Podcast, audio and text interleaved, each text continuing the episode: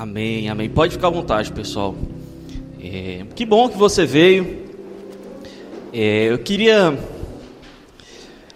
colocar para você uma pergunta que vai guiar a nossa meditação hoje, que é a seguinte: quem é a pessoa que Deus procura? Né, a gente vai transitar por alguns textos, mas principalmente ancorado ali em João 4, que é quando Jesus conversa com a mulher samaritana e, e Jesus fala assim: O Pai procura adoradores que o adorem em espírito e em verdade. Mas Deus está construindo um, um exército. Esse exército é a igreja. Então, ao mesmo tempo que a igreja ela cura e ela cuida dos feridos, ela também equipa, ela treina, né? ela, ela comissiona pessoas para uma guerra. Essa guerra, é claro, ela não é contra pessoas, é uma guerra que ela acontece em uma, luta no ambiente espiritual, né, para que o reino de Deus, para que a visão que Jesus nos trouxe, né, que, que Jesus tem para o mundo, se estabeleça, ou seja, que essa visão traga cura e restauração para todos os setores da sociedade. Essa é a nossa missão. Então, nossa missão é implementar o reino que Cristo já trouxe. A gente não tem que ganhar nada, tipo, ganhar a batalha. Cristo já ganhou a batalha. A batalha que a gente, a vitória ela já foi conquistada na cruz. De certa forma, a vitória sempre existiu, porque antes de ter o problema do pecado, Deus já tinha a solução, que era o plano da cruz. Né? Então nunca a vitória estava lá, sempre. Né? Foi concretizada, estabelecida na cruz. E essa é uma guerra muito, muito engraçada, vou colocar assim, porque a guerra que a igreja luta, ela não é. Ela é uma guerra já ganha, em primeiro lugar, e segundo, que é uma guerra que não é focada no inimigo. Já viu isso? Qualquer, qualquer uh, exército né, que vai para uma batalha, ele se preocupa em estudar o inimigo, a tática, o, o local e tal. A gente, a gente, na verdade, fala muito pouco do nosso inimigo aqui. O inimigo, nosso inimigo, que é o diabo, ele nunca é o centro das atenções. Mas o nosso, a nossa missão é distribuir a vitória que Cristo conquistou para os outros setores da sociedade. Nós refletimos o próprio Cristo. É, é, né? Nós somos embaixadores, aquela figura que Paulo usa do embaixadores. Né? Somos embaixadores. Distribuímos a conquista. Essa é a nossa missão. A nossa autoridade vem dele. Assim como a nossa vitória vem dele. Então, na, na igreja, nela mesma, ela não tem ela não tem, digamos assim, envergadura, né? As pessoas, né, elas não tem envergadura para a missão de espalhar a vitória.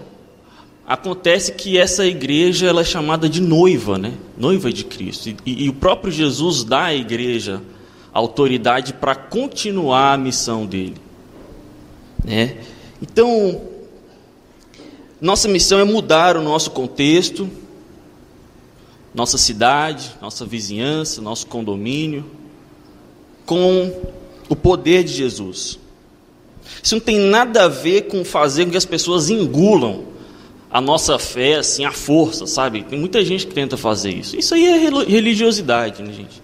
Esse espírito de religiosidade que, que acha que pela força alguém vai, vai frutificar a, a, a obra de Deus. Não, isso tem a ver com servir a sociedade, né? servir a nossa comunidade com amor. Ganhar a nossa guerra tem a ver com servir com amor. Estou falando que é uma guerra, uma guerra esquisita. né? Mas Deus tem ensinado para a gente através da Bíblia a como lutar com as armas dele. Se a gente não luta com as armas de Deus, não adianta. A gente não vence, não vence a guerra. Então a gente passa a ser a referência de Jesus na vida das pessoas, né, que estão ao nosso redor. Essas pessoas elas não, elas não conhecem Jesus, elas não conseguem ver Jesus, elas não entendem Jesus, elas não sabem o que é a missão de Jesus, mas elas conseguem ver você. Tá vendo? Você é um, é um, um repetidor de sinal, vamos dizer assim. Você já viram aquele repetidor de sinal do Wi-Fi? O Wi-Fi está lá no outro lado da casa, está fraco, aí você não consegue pegar. Aí você coloca um repetidor ali no meio do corredor, justamente para trazer o sinal ah, para ambientes que não, não tinham acesso, de alguma maneira. E Deus chama pessoas de tudo quanto é lugar do mundo para virar assim, repetidores.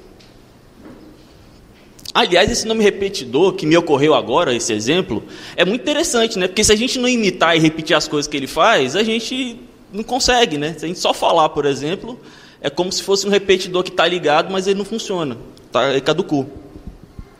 Muito bem. Dito isso, assim, esse preâmbulo, né, contextualizando assim a questão da nossa missão, Deus está formando um exército. Imagina assim, se Deus está formando um exército. Que tipo de soldado ele vai chamar? Né? O que, que vocês diriam? Pensa aí. Imagina assim: Jesus, o Filho de Deus, veio na terra, teve o ministério dele, agora ele está selecionando a equipe que vai suceder o trabalho dele. Quem é que ele vai escolher? Quando a gente pensa nos parâmetros humanos, né? Imagina aí um grande um CEO, trouxe a empresa, criou a empresa, está lá, né, bilionário e tal, ele vai agora se aposentar, ele vai escolher o sucessor, né, a equipe sucessora dele. Rapaz, esse cara ele quer buscar os caras mais crânios possíveis, né, para continuar, para não deixar o, o, a visão dele, a empresa dele, todo o esforço dele se acabar, né?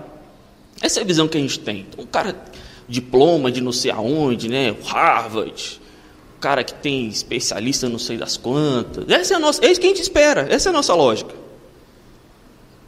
Mas mas para Deus não vê como como vê o homem, né? Eu lembrei, lembrei de três, três passagens na Bíblia que mostram isso muito claro. Eu vou, vou falar bem rápido. Uma está lá em, em 1 Samuel 16. É quando o profeta Samuel ele vai é, escolher, vai ungir Davi como rei. Só que ele não sabe que é Davi ainda. Ele sabe que é da casa de Jessé, o pai de Davi. Aí na hora que ele olha lá, ele chama né, os filhos, ele olha lá o, o Eliabe, né, rapaz assim, é, fortão, né, musculoso, de bom porte. Aí o profeta já pensou, ó, esse aí, ó. E Deus fala com ele, não é esse aí. O Senhor não vê como vê o homem. O homem vê a aparência, mas o Senhor vê o coração. E Davi, que nem estava na lista, estava lá no, no, nos campos, menino, né, um jovem que acaba sendo ungido rei contra a, a lógica, né, contra a lógica humana. Gente, Jesus no ministério dele chamou quem? Chamou pescadores.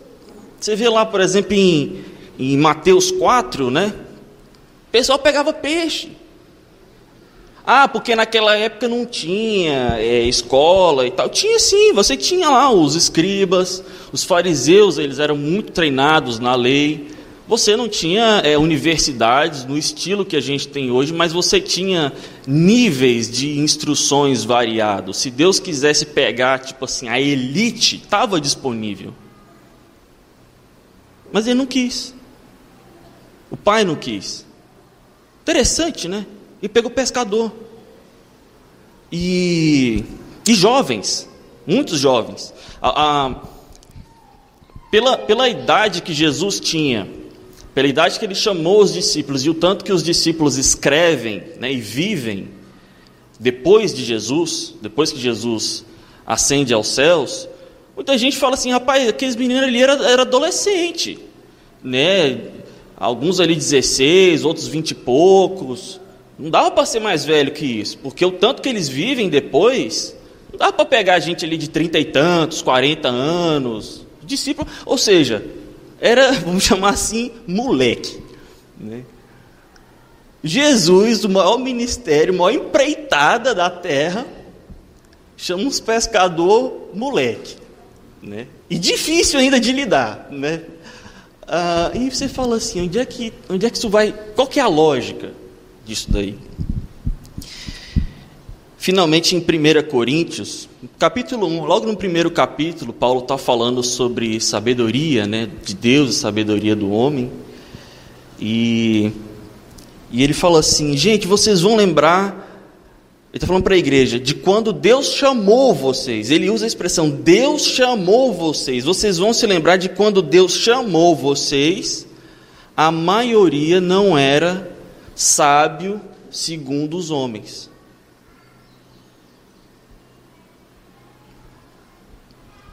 Aí, aí o que ele queria dizer é: vocês não eram instruídos quando vocês foram chamados, por que, que vocês acham que agora vocês têm que bancar o, o sabichão aqui dentro da igreja? Mas o ponto que eu quero falar é: Deus chama pessoas como eu e você. A grande, o grande exército que Deus está chamando ele não está chamando as pessoas assim, quem pode pensar, ah, Deus vai chamar um exército, né? ele está chamando ali os grandes teólogos, né? as pessoas que sabem ali o, o grego, sabem o hebraico, estudar aquelas coisas, é o cara da, da arqueologia e tal, é esses aí que Deus gosta de chamar. É claro que Deus chama pessoas de todas as esferas, de todos os níveis, mas o que a Bíblia nos mostra é que a maior parte das pessoas que construíram a igreja não foram bambambãs. Foram pessoas, vou dizer assim, comuns. Assim, sem, sem alarde. Né? E é muito interessante que mesmo Paulo, que foi um, um, um apóstolo assim estudado, ele diz: Eu escolho não saber nada perante vocês, para que o Evangelho seja pregado na sua pureza, na sua simplicidade, com poder. Gente, isso tem que dizer uma coisa para mim e para você. Deus está chamando um exército, um povo, e os critérios que ele usa não são os critérios que os homens usam, né? E aí a gente vai lá para João 4. Né? João 4 é, um, é uma história de Jesus que conversa com a mulher samaritana sobre adoração. Ele revela coisas da vida dela, ele revela inclusive pecado da vida dela, e fala assim: Olha, você teve cinco maridos, o homem que você vive hoje não é seu marido. E ela aí, diante da, né, de uma revelação assim tão exata, tão verdadeira, ela saca que ela está diante de alguém com um certo, vamos dizer assim, cacique espiritual. Eu falei, esse cara tem alguma intimidade né, com Deus, porque ele falou o trem, tudo certo, né? Como é, que ele, como é que ele poderia saber de um trem desse? E aí ela fala assim, que ela diz assim, lá no versículo 19, sei que o Senhor, já vi, agora sei que o Senhor é profeta. Hum, então já que o Senhor é entendido né, de algumas coisas de Deus, me diz uma coisa aqui, ela faz um comentário, esse comentário que ela faz, na verdade, é uma pergunta, né? ela, é ela joga um verde, porque os, os judeus e os samaritanos eles tinham uma certa rivalidade sobre a questão da adoração. Isso é uma rivalidade histórica, é por isso que ela joga logo essa indireta. Que ela pergunta assim: Aqui, nossos antepa... lá no versículo 20: Nossos antepassados adoravam a Deus neste monte mas vocês, judeus, dizem que Jerusalém é o lugar onde se deve adorá-lo. A gente, quando está lendo o texto pela primeira vez, né, eles estão falando assim, ah, me dá água, não sei o que lá, não sei o que lá, aí fala da, da, da, do passado da mulher, e de repente a mulher, pá, joga esse assunto assim do nada. Né? Mas é porque é, é, na cultura, esse assunto ele era assim uma espécie de quase que não vou dizer um tabu, mas uma polêmica. O monte que eles ah, adoravam dos samaritanos, provavelmente ali o monte Gerizim, enquanto os judeus adoravam em, em, Jerusalém. Então ficava aquela coisa, onde é que é o lugar certo? Né? Então ela, quando ela vê que Jesus tem uma familiaridade com a, a esfera espiritual, ela pergunta assim: então, vejo que o senhor é profeta, me diz, onde é que é o lugar certo de adorar? Você que entende das coisas. E aí, essa, essa pergunta, Jesus, ele, ele implica que muda a forma que, de adoração, ela sofre uma alteração, e o lugar de alteração, ele sofre uma, uma alteração. a mulher, ela, ela quer saber o seguinte, qual que é a forma correta? Qual que é o lugar correto? Qual que é o seu posicionamento sobre isso daí? E nisso que Jesus vai responder sobre a transição, ele diz um, algo muito, muito interessante. Ele diz assim: virá o tempo, lá no versículo 23, e de fato já chegou, em que os verdadeiros adoradores vão adorar o Pai em espírito e em verdade, pois são esses que o Pai quer que o adorem. Em outras versões diz, diz assim: são esses o que o Pai procuram, procura. Deus é espírito e por isso os que o adoram devem adorá-lo em espírito e em verdade. Gente, como é que era antes? Porque Jesus fala assim: virá o tempo e já chegou. Olha só, no versículo 21 ele diz assim: ah, chegará o tempo em que ninguém vai adorar a Deus nesse monte, nem em Jerusalém. E aí, como é que era, como é que era a adoração nessa época? A gente, a gente aqui que está na igreja, a gente está lendo o plano, né? Plano de leitura bíblica, agora a gente chegou em Levítico. Né? A, a, ali, Levítico é um livro sobre adoração. É um livro sobre adoração, sobre santidade e sobre sacrifício. Muito sacrifício. Né? A, a, adoração do Antigo Testamento era, era um açougue, né? de, de, o estilão assim. É, então, quando, se você lê ali, ah, quando a gente começa a ler ali o, o, o Levíticos, né, a gente vê assim vários tipos de holocausto. E eu gostaria de, de, de ter um tempo aqui só para contextualizar os irmãos ah, do que é que a gente está lendo e como é que isso se relaciona com essa passagem. Logo no capítulo 1 de, de Levítico, a gente vê um holocausto, que ele é um holocausto voluntário para espiar os pecados de maneira geral. Né? O objetivo é mostrar uma devoção a Deus.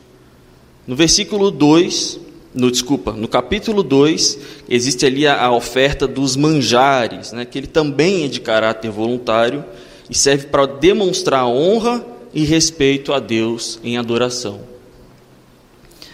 Ah, o significado por trás desse, desse holocausto é reconhecer que todos nós pertencemos a Deus.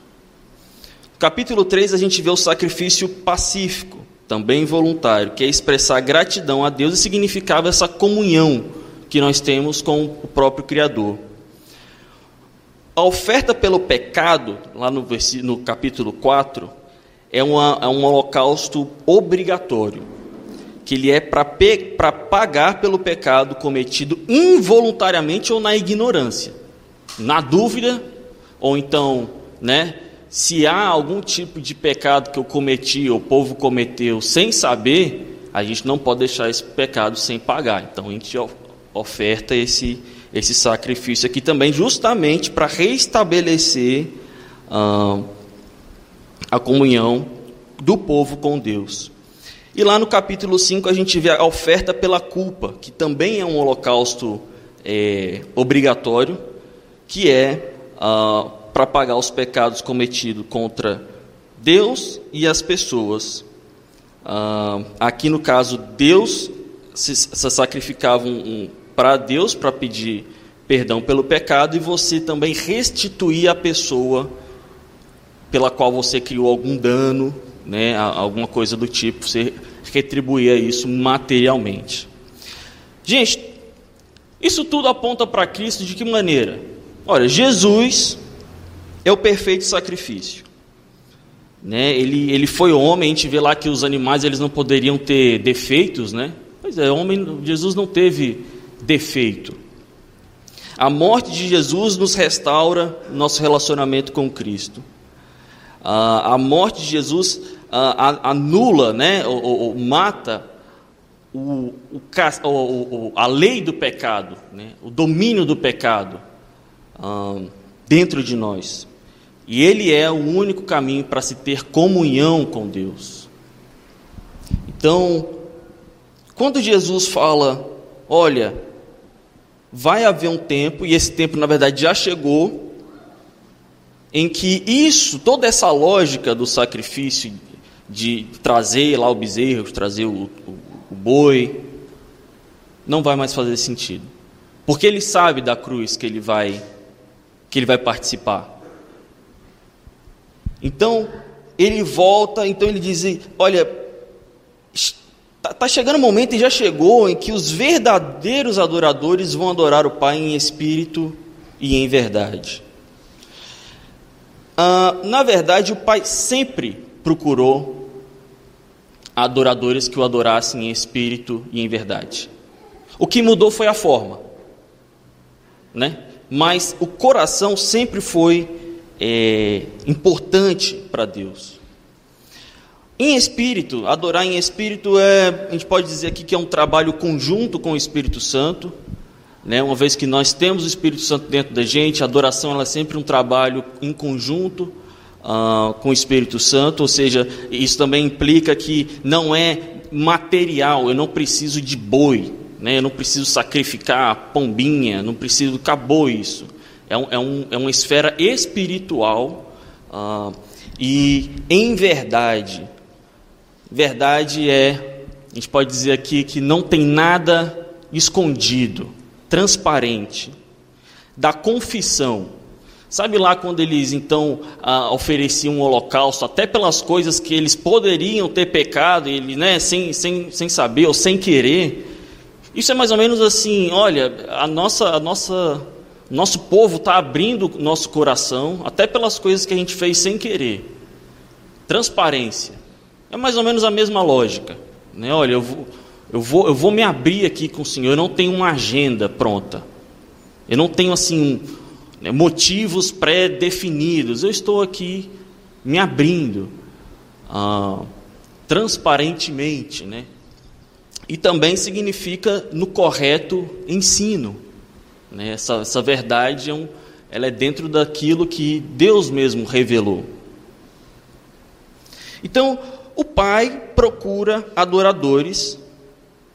A gente perguntou lá, se, se, quem, quem é o exército que Deus procura? Deus procura adoradores. Ele não vê como vê o homem. Deus procura adoradores. Deus não procura, em primeira mão, habilidosos, habilidades, competências. Ele procura adoradores. E adoração envolve sacrifício. Né? Aqui em Levíticos, muito sacrifício.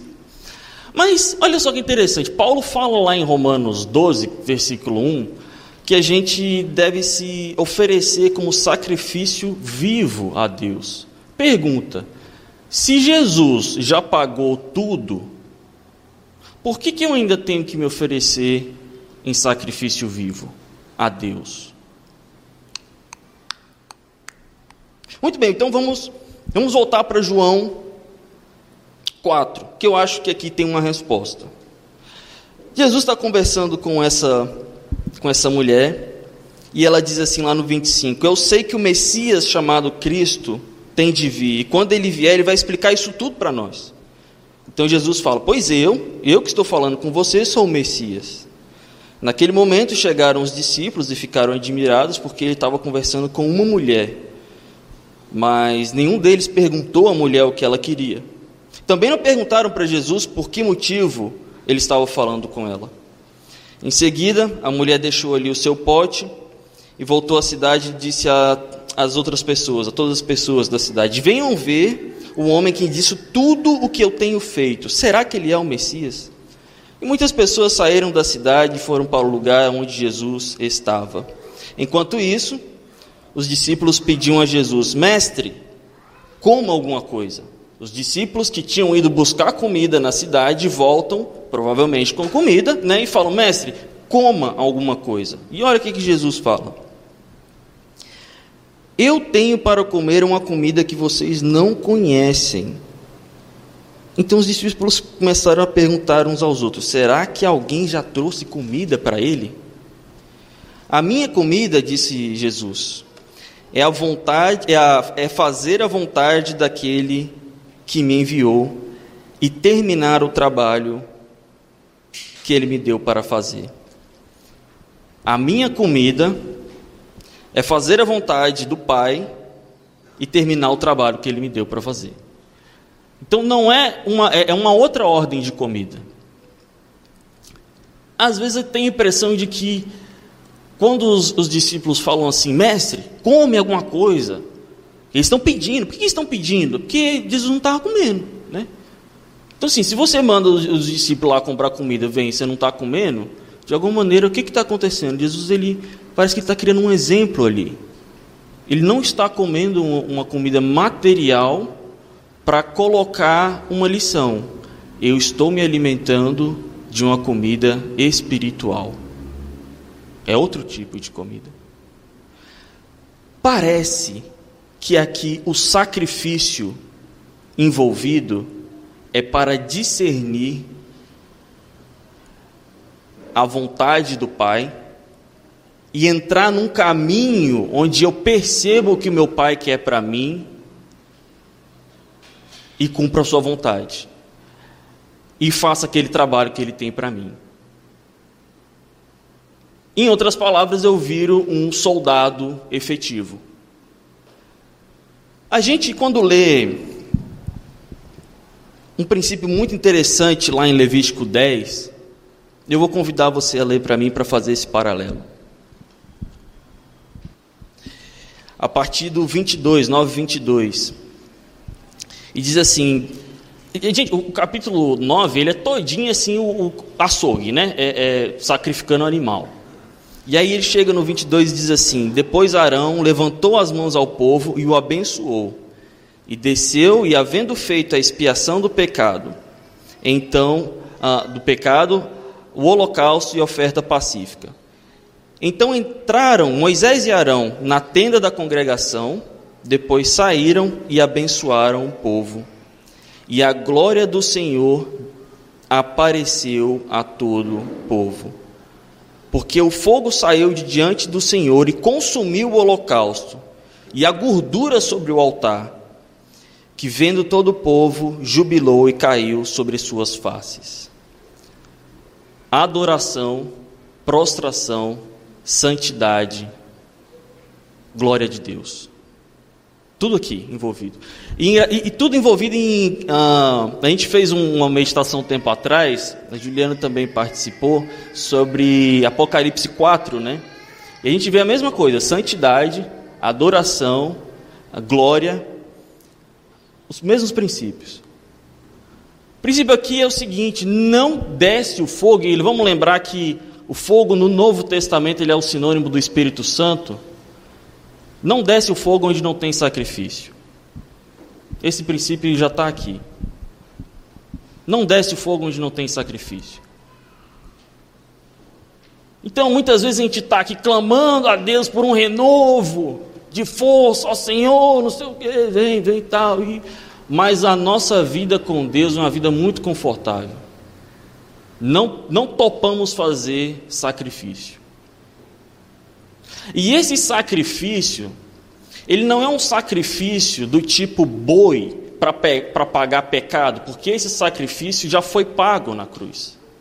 Não tem mais que sacrificar nada. O nosso sacrifício é justamente para matar o nosso ego, para matar o nosso orgulho, né, para matar o nosso medo, que são coisas que impedem a gente de discernir a vontade de Deus para a gente. Então, quando a gente oferece essas coisas como sacrifício, não, eu vou, eu vou pela fé, eu vou pagar o preço de, de, de matar o meu conforto, se isso vai me trazer proximidade com o Senhor, eu, eu, eu, eu aceito.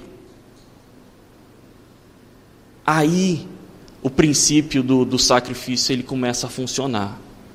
Aí o fogo desce. Aí vem um poder transformador que invade a nossa vida, né, que invade aquilo que está machucado, trazendo bálsamo e começa a transbordar para as pessoas ao nosso redor. Ao nosso redor.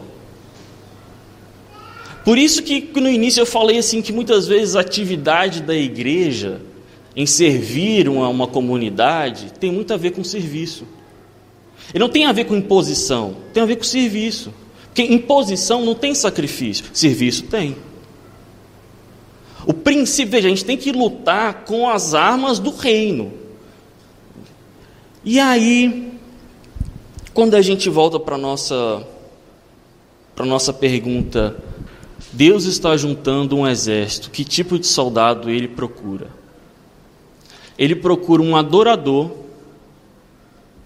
que está disposto a fazer sacrifícios para discernir a vontade do Pai. Na verdade, adorador é isso, né? Adorador ele, ele, ele entra na presença do Pai para ter comunhão com o Pai, para pedir perdão aos pecados, para restabelecer essa conexão. O adorador ele faz tudo isso. Tudo, tudo que o que a gente leu, que Levítico está falando, é se você for pensar a nossa vida diária com Deus, né, em oração. Um pouco de tudo ali. Por que, que a gente consegue fazer isso em oração? Porque o Espírito, nós temos o Espírito Santo dentro da gente e nós somos então adoradores em espírito e em verdade. O que não acontece muitas vezes com a gente é a gente se posicionar para entender a vontade de Deus para a nossa vida nessa fase e quais são os sacrifícios que a gente tem que fazer para chegar lá. Não tem fogo sem sacrifício. E eu queria encerrar tendo um momento de entrega, um momento de oração, né? Dizendo para você o seguinte: que nessa noite Deus está procurando, continua procurando. Procurou a, a história da humanidade inteira é, é Deus procurando verdadeiros adoradores. Né? Aprendi essa frase com meu pai e carrego ela comigo. Isso não é coisa que apareceu aqui em João 4, isso apareceu na, na eternidade, no coração de Deus ele procura adoradores. E ele não vê o homem, ele não vê você como um homem vê. Ele vê seu coração. Como é que você se vê? Como é que você se vê? Você, você se vê com os olhos humanos? Ou você se vê ou tenta se enxergar com os olhos de Deus? Quem sabe uma oração que você pode fazer, começar a fazer é: Pai, eu quero me enxergar como o Senhor me enxerga. Me ensina isso. O que é me enxergar como o Senhor me enxerga? Porque, meus queridos, enquanto a gente pensar assim,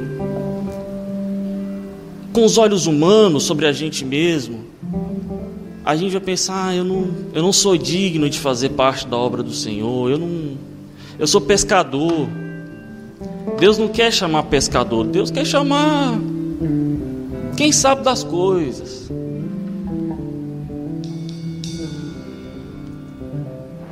E quando a gente começa a discernir quem nós somos em Deus, muitas vezes Deus fala até assim, rapaz, mas você é pescador mesmo, mas é, é justamente isso que eu estou precisando. Eu não estou procurando título, eu não estou procurando conhecimento. Eu estou procurando seu coração. Eu estou procurando o seu comprometimento. Já reparou que quem se compromete se sacrifica? Porque eu, Deus fala assim, eu eu sacrifiquei meu filho por você. Eu sei quanto esse processo de sacrifício é, é doloroso. Muito mais do que você imagina, mas eu sei como é que funciona.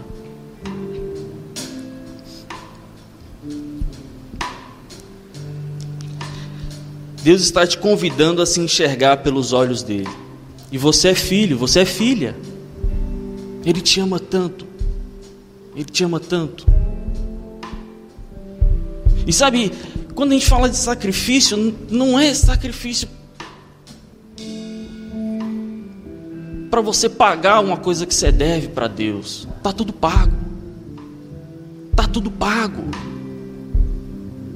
Tá tudo pago, graças a Deus. Graças a Jesus.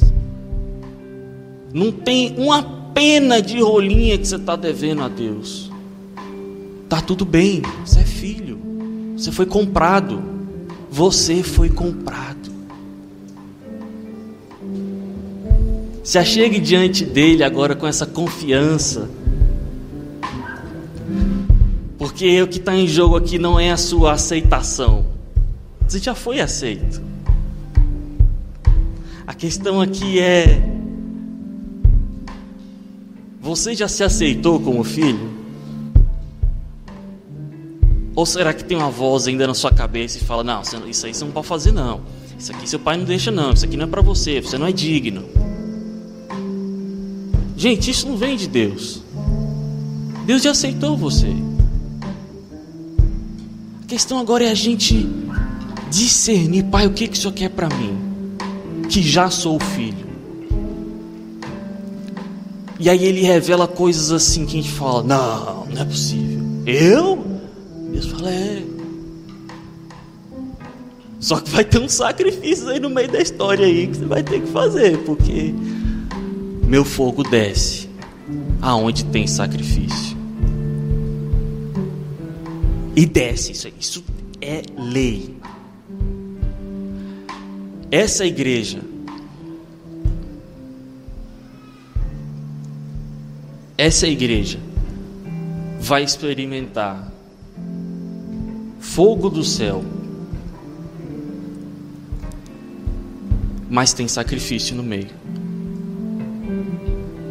Unidade é sacrifício. Quem estava aqui hoje de manhã foi abençoado com a fala do Fabrício, falando sobre unidade. Sem unidade, fogo não desce.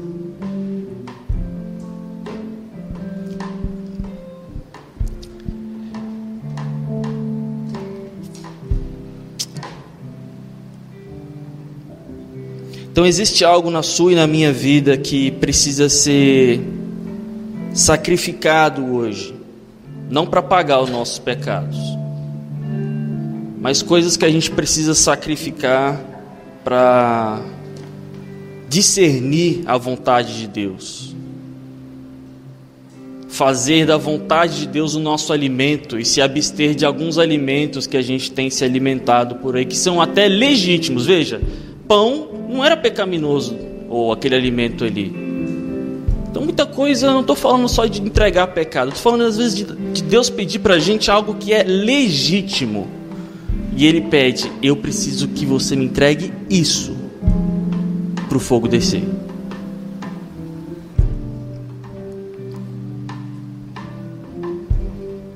Aqui, como corpo reunido, um lugar de adoração, Deus procura por verdadeiros adoradores. Deus procura por um sacrifício. Vamos passar um tempo em oração. Você pode ah, se achegar diante de Deus aí, perguntar para Ele: Deus, me diz uma coisa que eu preciso sacrificar para o Senhor essa semana. Uma coisa, Deus pode te revelar um monte, mas se compromete pelo menos com uma. Fica assim, foca em uma. Fala assim: Deus, eu estou te entregando isso. E eu quero a tua presença, Pai. Eu quero a tua presença.